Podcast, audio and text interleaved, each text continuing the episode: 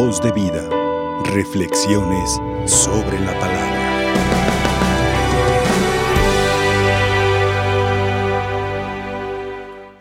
Estamos ya en los últimos días de este ciclo litúrgico que nos presenta la iglesia a considerar en nuestra vida de todos los días. Y es interesante, queridos hermanos, descubrir cómo la palabra de Dios nos presenta modelos maravillosos para tener una actitud delante de la fe valiente. Por eso, la primera lectura que hemos escuchado nos presenta un momento muy duro de confrontación de un pequeño grupo de fervorosos jóvenes fieles a Dios, que lo sigue habiendo en la actualidad. Muchos jóvenes que dan testimonio del amor de Dios, de su combate y de su victoria, podemos aprender todos nosotros bastante. Hay que ver y hay que tratar de captar este tamaño del desafío, del reto que se enfrentan estos muchachos. Todas las circunstancias son adversas en grado sumo, porque recuerden que hay una altanería en el poder, ese poder que sometió al pueblo de Israel y por la falta de seguridades a las que estaban acostumbrados. Miremos por qué.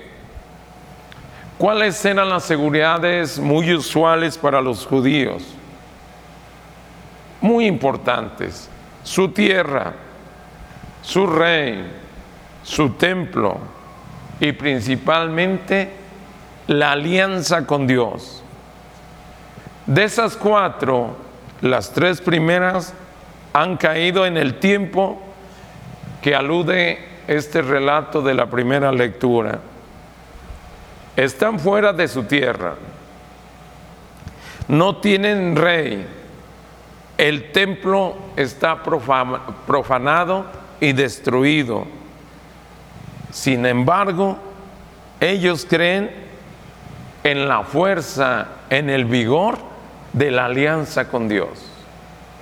Eso lo sostiene.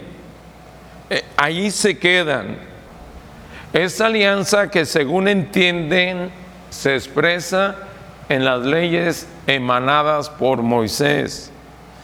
Y por eso se aferran a esa ley sin descuidar las cosas pequeñas, como es el caso de esta prohibición de contaminarse con los alimentos.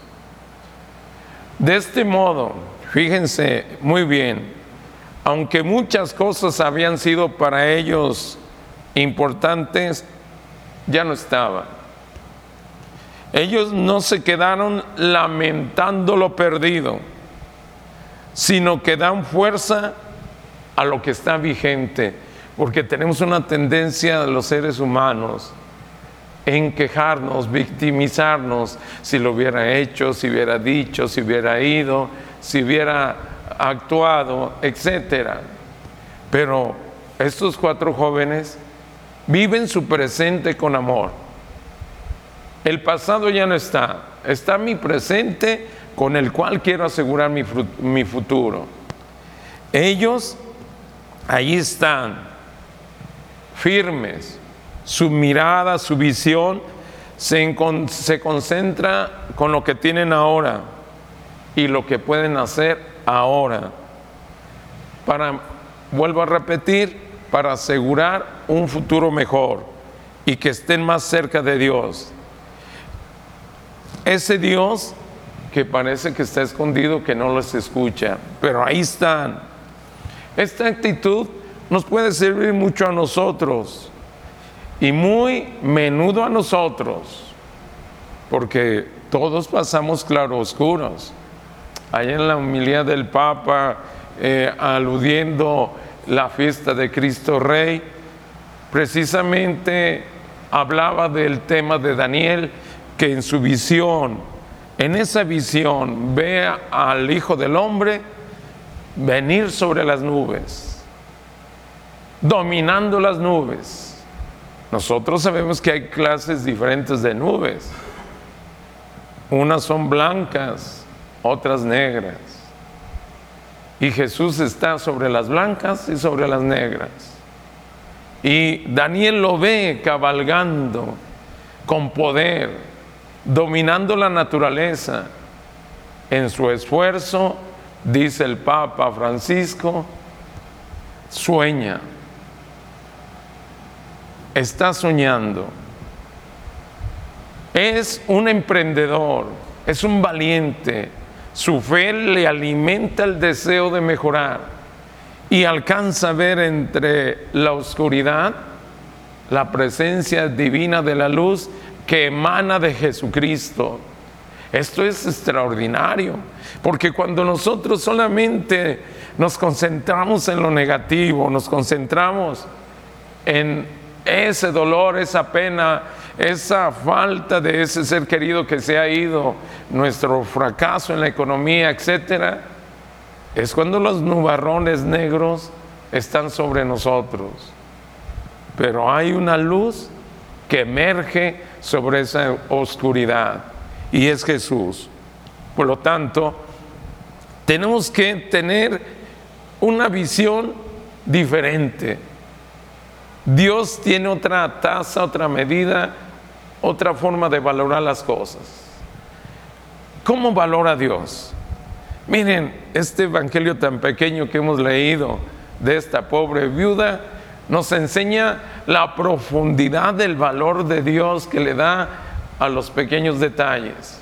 Por eso estos jóvenes, al menos aferrarse y no comer lo impuro, se están sosteniendo en una verdad, se están sosteniendo en su fe.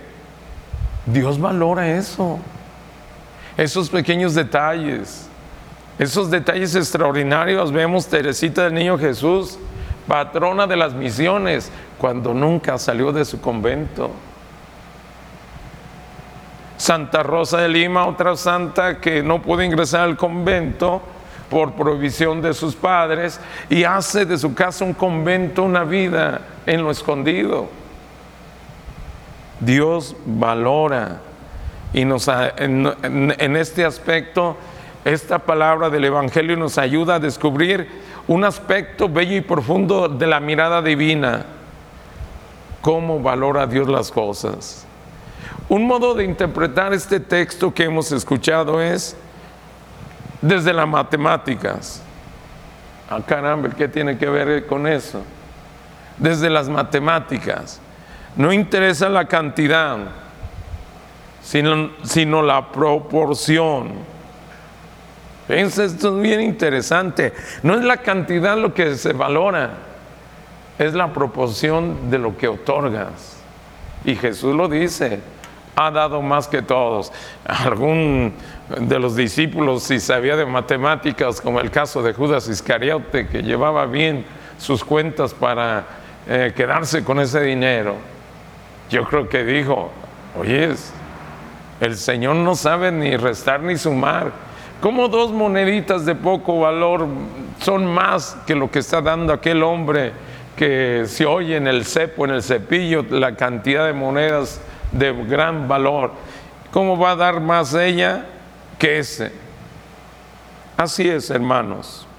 Si lo que da es o parece mucho, pero es poco en proporción a lo que podrías dar, los ojos de Dios considera eso en realidad como poco.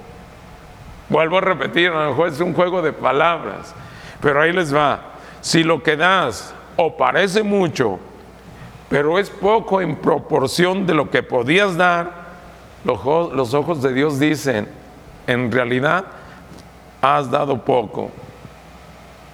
Porque a veces no lo damos todo. No sé quién inventó ese dicho, ni todo el amor, ni todo el dinero. Es un dicho maligno.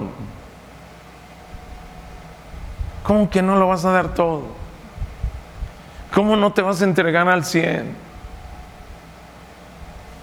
La medianía es lo que reina en muchos hombres y mujeres de nuestro mundo, lo superficial, lo poquito. No somos capaces de un brinco ponernos en acción, de un brinco decir aquí estoy, hágase en mí según tu palabra como lo dice la Madre María.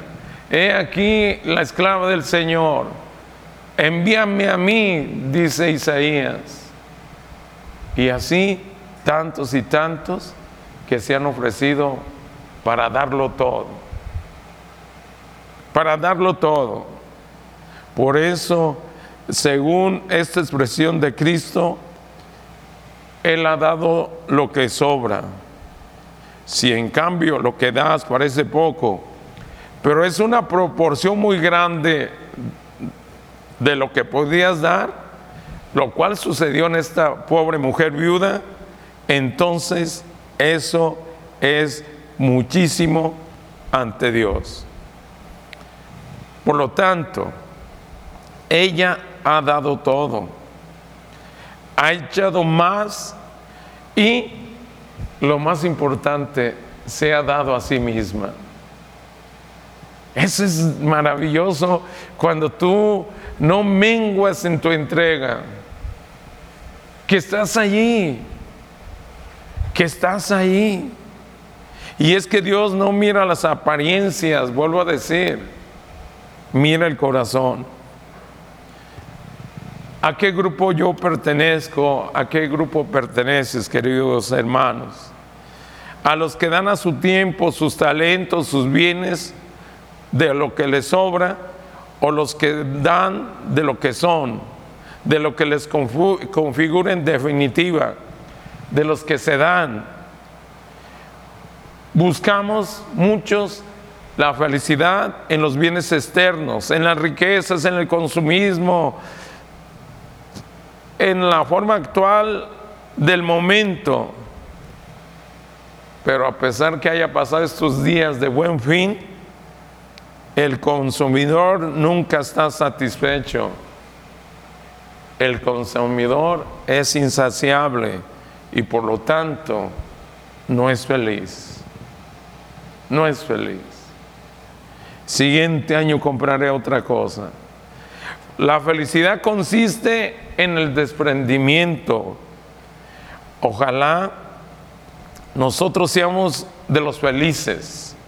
Escuchar una nueva música hoy, en este día de la patrona de los músicos Santa Cecilia, una buena música que te eleve el alma, no que te eleve a la cantina, no, al alma, el alma hacia Dios.